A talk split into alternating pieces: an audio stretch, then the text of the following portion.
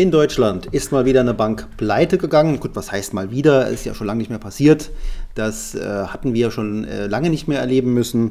Aber es ist trotzdem etwas Besonderes und wir sollten das auch so uns auch mal anschauen und nicht direkt zur Tagesordnung übergehen.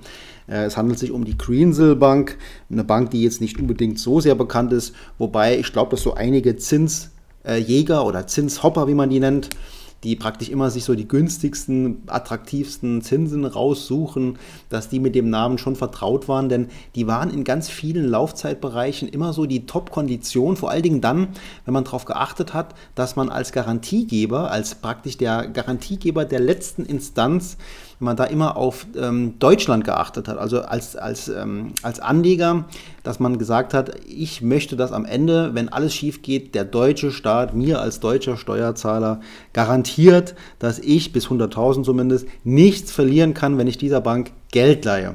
So ist das eigentlich unterm Strich dann auch ein risikoloses Geschäft gewesen und kein privater Anleger muss sich Gedanken machen, dass er dann jetzt hier einen Verlust erleidet. Was anderes ist es jetzt, wenn man eben kein Privatanleger ist, sondern eher eine Stadt oder eine Kommune oder eine öffentliche Einrichtung ist. Und da haben ja auch einige Geld angelegt. Äh, ich habe gelesen, so rund 330 Millionen sind offenbar angelegt worden von, von diesen Anlegern. Und da muss ich echt sagen, also das war jetzt dann schon ein viel zu hohes Risiko bei dem Mini-Ertrag, wenn man eben diese Garantie am Ende nicht hat über den deutschen Staat. Naja, in jedem Fall ist mir bei der ganzen Sache nochmal klar geworden, wie wichtig das Vertrauen ist und wie schnell dieses Vertrauen zerstört sein kann. Ich äh, habe mich direkt auch zurückerinnert an eine ganz ähm, dunkle Zeit der Finanzkrise und äh, wie man damals praktisch das Geldsystem gerettet hat, was vielleicht auch im Nachhinein vielen nicht mehr so klar ist. Und deswegen möchte ich da heute noch mal kurz drauf eingehen und ich möchte noch etwas zur Einlagensicherung sagen, äh, denn ich halte eigentlich von dieser Einlagensicherung nicht viel. Aber was genau damit gemeint ist, das hören wir jetzt in der heutigen Folge Let's Go.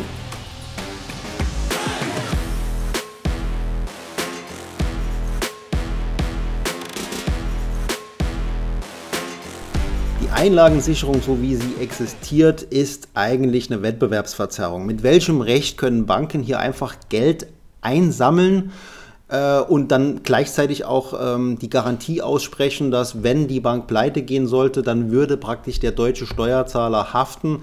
Nichts anderes ist die Einlagensicherung. Wenn die Bank ihren Sitz in Deutschland hat, wird am Ende, wenn alle Stricke reißen, immer der deutsche Staat bis 100.000 Euro gerade stehen. Das ist, wie gesagt, eine Wettbewerbsverzerrung. Damit werden äh, schlechte Banken bevorteilt, gute Banken benachteiligt. Und meiner Meinung nach kann das auf Dauer so nicht bleiben. Sowieso ist diese nationale Regelung, dass es eben äh, Deutschland machen muss, wenn die Bank ihren Sitz in Deutschland hat. Wenn die Bank ihren Sitz in Frankreich hat, ist es eben dann Frankreich, beziehungsweise Österreich, beziehungsweise Italien und so weiter. Äh, das ist ja überhaupt keine wirklich europäische Lösung. Da ist man ja schon länger auch dran. Das will man grundsätzlich europäisch regeln. Aber langfristig, äh, da bin ich mir ganz sicher, wird man das wieder komplett abschaffen und wird wieder sagen, wenn jemand bei einer Bank Geld anlegt, dann muss er sich auch mit der Bank leider Gottes etwas beschäftigen und auch sagen, ich trage als, als Anleger das Risiko, dieser Bank Geld zu leihen, in der Hoffnung, dass ich es zurückbekomme. Kann nicht sein, dass das praktisch ein risikoloses Geschäft ist für die Anleger, äh, weil am Ende ja, wenn, wenn eben die, die Bank dann doch pleite gehen sollte, letztlich der Staat, letztlich der Steuerzahler dafür haften muss. Okay, woher kommt denn überhaupt diese Einlagensicherung? Die ist damals erfunden worden. Also erstmal wurde sie einfach nur ähm, formuliert, damals in der Finanzkrise, wo man gemerkt hat, dass die deutschen äh, Sparer so langsam das Vertrauen in die Banken verlieren und angefangen haben, Geld, ähm, Bargeld abzuheben.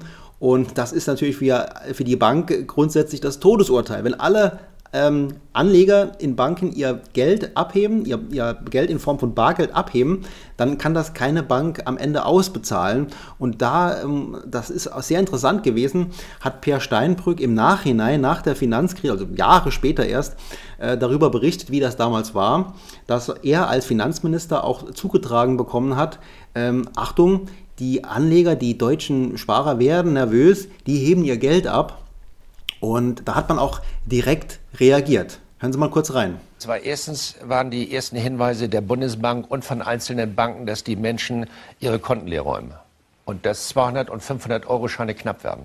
Dass viele Menschen aufgrund der Verunsicherung gesagt haben, ich hole mein Geld lieber vom Konto und lege es unter die Matratze. Ja, und da wurde mit Sicherheit heiß diskutiert. Äh, soll man jetzt drauf eingehen? Kann man die Leute überhaupt noch beruhigen? Und ja, es ist sehr offen, wie er darüber spricht. Ähm, und zwar gab es da tatsächlich eine Diskussion, ob man jetzt äh, vor die Presse gehen soll, um die Leute zu beruhigen. Schafft man das überhaupt oder eben nicht? Ähm, er hat das wie folgt jetzt in Rückblick nochmal formuliert ähm, führen wir nicht geradezu die gegenteilige Reaktion herbei? Nach dem Motto, wenn also da schon die Merkel und der Steinbrück auftreten und sagen, eure Spareinlagen sind sicher, wie dramatisch muss die Situation sein, dass die das tun?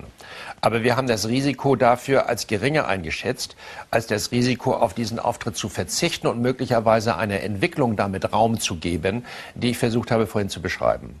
Es ist sehr dünnes Eis gewesen, aber es hat geklappt.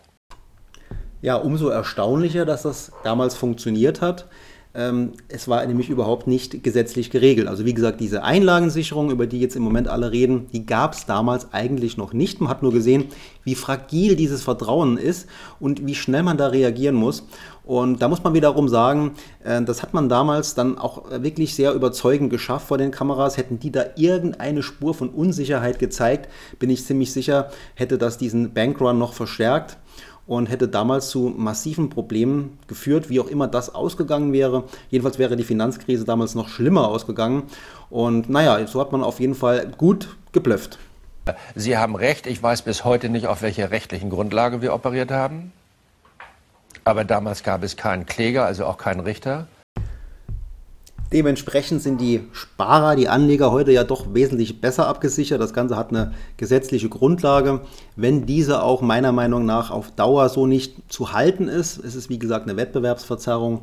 Aber bis dahin können zumindest die deutschen Privatanleger davon ausgehen, dass sie, wenn sie bei einer Bank mit deutschem Sitz ihr Geld anlegen, dass die bis 100.000 Euro entsprechend abgesichert sind.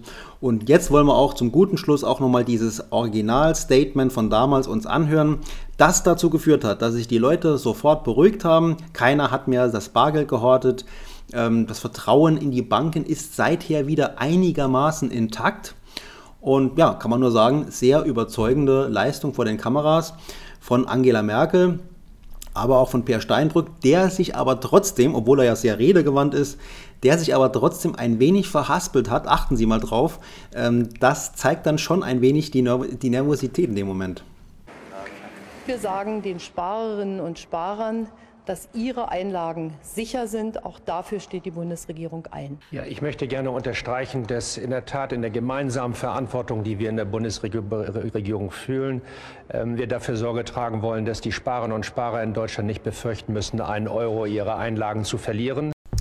So, und als Fazit können wir festhalten, es gibt immer ein Risiko. Es gibt bei jeder Anlageklasse ein Risiko.